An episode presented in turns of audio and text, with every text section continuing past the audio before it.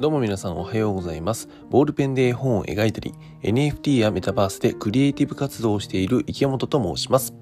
このポッドキャストラジオ、スタジオパッチ編集室は、絵本お化けのパッチの世界を中心とした様々なクリエイティブや、私池本が学んだこと、そして娘がいるパパとして思ったことをお話しする番組でございます。朝の通勤中や寝る前にでも、そして本日は日曜日でございますので、朝のコーヒーブレイクにでもゆるゆるながら聞きしてください。というわけで皆さんおはようございます。8月21日日曜日の朝でございますね。えー、皆さんいかが、どんな日曜日をお過ごしでございましょうか。あの、私、池本はですね、相変わらず番組の仕事がございまして、えー、日曜日、8月のね、えー、この夏休み後半の日曜日ではございますが、思いっきりロケでございますので、今日は朝から、えー農家さんを取材してこようかなと思っております。はい、よろしくお願いします。でね、えっ、ー、と、ちょっと一個ご報告というかお話ししたいこととしては、昨日ですね、8月の20日土曜日に、私、池本のがですね、あの、娘に描いた絵本の一番最初に出てくる絵ですね。あの、お化けの街の絵今のお化けのパッチっていう絵本を描いていて、その最初に出てくる絵がね、お化けの街を描いたボールペンとスケッチブックで描いた絵なんだけど、その絵がですね、あの、名古屋、僕あの、愛知県に住んでるからさ、名古屋のパルコにですね、えー、デジタルサイネージで、えー、展示させて、展示していただきました。本当にありがとうございます。あのまあね、こうなるな、1個のデジタルサイネージに対してさ、なんか5秒ごとに作品がどんどん切り替わるからめっちゃ映るの一瞬なんだけど、だけどやっぱりね、あの、映りました。しかもね、あの、僕と、えー、妻と娘でさ、そのパルコに行って、ね、さらにですね、あの、東京から私がやっているコミュニティのメンバーのね、イスムさんという方がですね、あの、来てくださって、あの、すごいよね。あの、もちろん、あの、それ、それだけのためじゃないよ。あの、別のね、えー、用事もあるんだけども、イスムさんはね、うん、でもさ、そのわざわざね、このパルコ寄ってくれて、僕とさ、妻と娘にご挨拶もしてくださってさ、でね、あの、僕の作品もね、見て、しかも写真も撮ってくれたっていうね、本当にありがとうございます。まあそんなこんなでね、えっ、ー、と、昨日だいぶ遊んだので、今日は働こうかなっていう感じでございます。はい。というわけなので、そうそうそう。で、そのね、パルコの展示が、えっ、ー、と、出現画廊っていうですね、あの、メタバース、オンライン空間と、あまあ、そこのフィジカルなね、えー、パルコっていう、リアルな場所、両方で展示されるわけですよ。で、えー、ちょっとね、忘れました。いつまで いつまで展示してるのかは忘れたんだけど、多分ね、パルコ自体は、えっと、9月の頭ぐらいまで展示されてるんで、もしよかったら、えー、見に行っていただけたらと思っております。はい、出現画廊という展示会のお話でございました。というわけで、だいぶ前置きが長くなりましたが、本題に入っていきましょう。えー、今日のテーマでございますが、価値って誰が決めるの？というお話をしようかなと思っております。価値っていうのは、あの、何、付加価値とかさ、あの、価値が高いとか、そういう価値ですよ。あの、何、価格の価に値段の値で価値ですね。はい。この価値のお話でございます。でさ、うんと、まあ僕自身がさっき言った通りね、あの絵本を描いてる。まあ要するに絵を描いてるんですよ、普段。ボールペンとスケッチブックでさ、ガリガリガリって絵を描いてるんだよね。で、えっ、と、描き始めたのがですね、昨年の5月とか、あの、まだ本当に1年ちょっとしか経ってない、本当ペイペイの人間でございますよ。うん。で、あの、描き始めてですね、もうあの、1年ぐらいで絵本出版まで何とかこぎつけたっていう、感じなんですけども、えっ、とね、で、えっ、と、絵を描いてるっていう人はさ、世の中にたくさんいますよね。まだ僕はまあ自分のことをイラストレーターとは名乗ってないけど、世の中にさ、イラストレーターさんってめっちゃたくさんいるじゃん、今。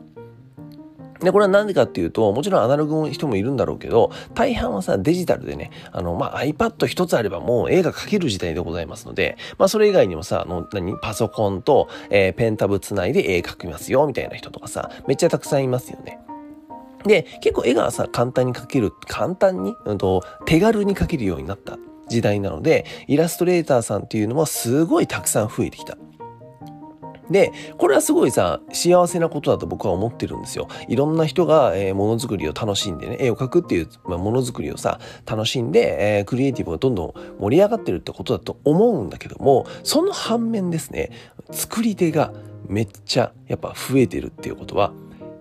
それぞれの一人一人のそのイラストレーターさんの、うーんと、なんだろうな、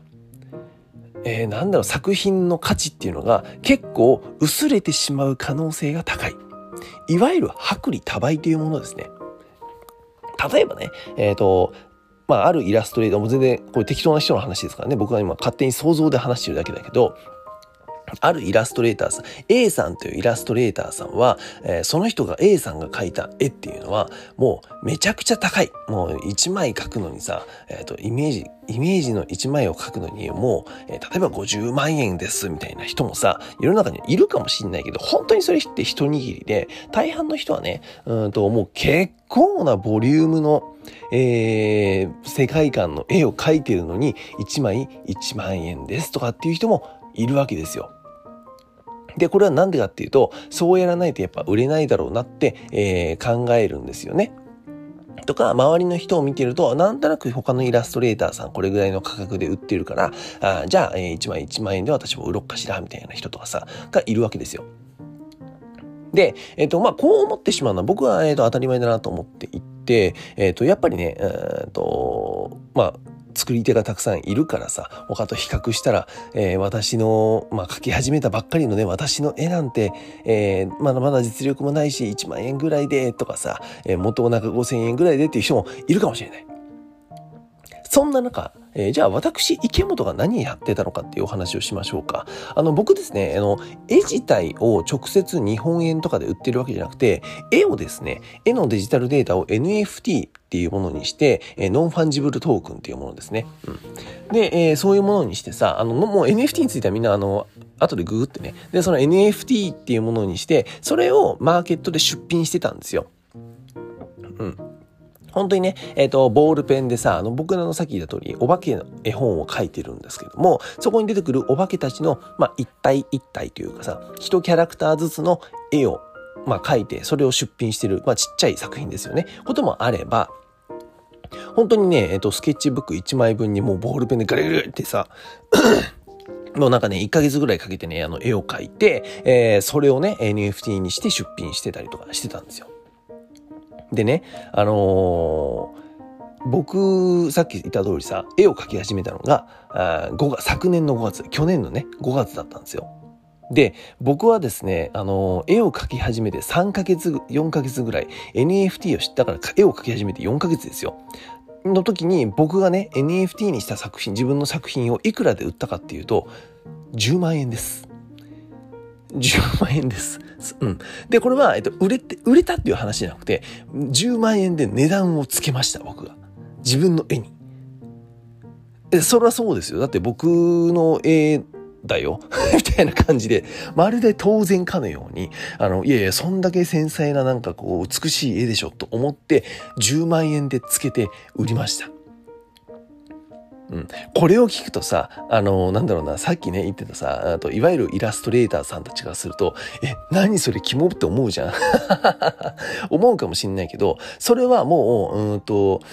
なんだろうな、あなた、いろんなイラストレーターさんが、私、私の自信、作品まだ自信ないから1万円で、えー、他の人よりも安くして、えー、売りやすくしようっていうブランディングをしたのと同じように、僕自身は自分の作品をそんな落とした作品、価格を落とした作品にしたくなかったんで、いやもう10万でしょみたいな感じで、えー、売り出しました。ちなみにですね、その作品はなんと売れました。売れるんですよ。わかりますか？あの、そういうことなんですよ。で、これは、えっと、なんだろうな、極端な話を言うとですよ。5000円で、えー、あるイラストレーターさんがね、えっと、まあさっき A さん出たから B さんにしようか。次 B さんっていうイラストレーターさんはさ、自分の絵を5000円で売ってるとする。そうするとさ、えとこの B さんっていうのは5000円の絵を描くイラストレーターさんなんだよ。ってなっちゃうの。でもその価格っていうのは自分が決めたんですよ。要するに5000円で、えー、5000円の絵を描くイラストレーターさんだし、えー、5000円ぐらいの絵を、えー、描けばいいと思ってしまうわけですよね、自分で。では、えー、私、池本はですね、あの、何かっていうと、えー、さっき言った通り、1万円の絵をね、えー、描き始めて4ヶ月ですよ。4ヶ月の人間が10万円で値段つけて、しかもそれが売れたっていうこと。要するにですね、10万円の絵を描く、えー、作家になるわけですね。わかりますか？この、この違い。で、しかもそれを自分で値段つけてるっていう、あの、怒り具合でございます。もちろんそこにはですね、バックボーン、僕のバックボーンだったりとか、何のために絵を描いているかっていうところに共感してくれてね、えっ、ー、と、まあ、そこを気に入ってくれて、えー、買ってくれた人もいると思うんだけども、だけどやっぱりそういうことなんだよ。自分の価値を下げるのも自分だし、自分の価値を上げるのも自分なんですね。だからやっぱりさ、うんと、僕としてはね、イラストレーターさんに、えっ、ー、と、薄利多売で作品を作ってほしくないわけですね。せっかくのクリエイティブなんだからさ、その、このクリエイティブに至るまでにやっぱすごい時間かかったわけじゃないですか。で、その作品自体もめっちゃ時間かけて書いてるわけじゃないですか。僕はそれをさ、やっぱり安く売ってってほしくないわけですよね。うん、ちゃんと、うんと正当な価格でというかさ、うんと自信を持ってね、えー、売り出してほしいなと思うし、それがやっぱりあなたの価値にやっぱ繋がっていくし、えー、そうやってどんどん価値を上げていくことっていうのが、いわゆる、うんブランディングっていうものになっていくのかなと僕は思っております。はい。というわけでですね、えっと、今日は価値って誰が決めるのというお話をさせていただきました。まあ、あの、結論から言うとですね、あの、自分だよというお話ではございます。はい。そんなお話をさせていただきました。はい。というわけで、えー、会員制コミュニティパッチの隠し部屋では、お化けの世界を絵本や NFT、メタバースで作り上げているクリエイティブスタジオ、スタジオパッチの裏側や、次に仕掛けるクリエイティブや、えー、戦略などを共有しています。小さなお化けの物語を応援してくださる方は概要欄から会員券となる NFT を手に入れてください。と、今ですね、あの、本編の最後に、こう、ケツのね、締めコメントを読ませていただいたんですけども、皆さんこれ内容入ってきましたか？絶対入ってこないよね。だって僕も入ってこないもん、今。あのね、ちょっとですね、えっと、まあ、昨日もお話ししたんですが、こちらの、ポッドキャストラジオ、スタジオパッチ編集室はですね、ちょっとあの内容をね、えー、っと、今までから一新して、昨日から改めて再始動しました。で、それによってですね、あの、今内容がブレブレになっております。この最後のさ、締めのコメントとかももうブレブレになってるわけですね。あの、もう今全然内容が僕も読んでて、あれこれ何読んでんだっけってなりました。あの、これからちょっとずつ修正してね、あの、聞きやすくしていきますので、えー、もう少々お待ちいただけたらと思っております。ちなみにあの、会員制コミュニティ、パッチの隠し部屋っていうのは、今までね、あの、僕がやっていたコミュニティの、またこれも名前をちょっと新しく変えて、えーと、まあ、ブランディングし直したというかさ、うん。まあ、し直して、えー、作ったコミュニティでございます。で、そのコミュニティに入るのには NFT っていうものを、えー、手に入れないといけないよというお話でございますね。えー、そんなお話をさせていただきました。はい、というわけですいません。あの、前も後ろも長々と失礼いたしました。それでは皆さん、本日も日曜日ではございますが、一日新しくて面白いことを始めていきましょう。クリエイターの池本がお送りしました。バイバイ。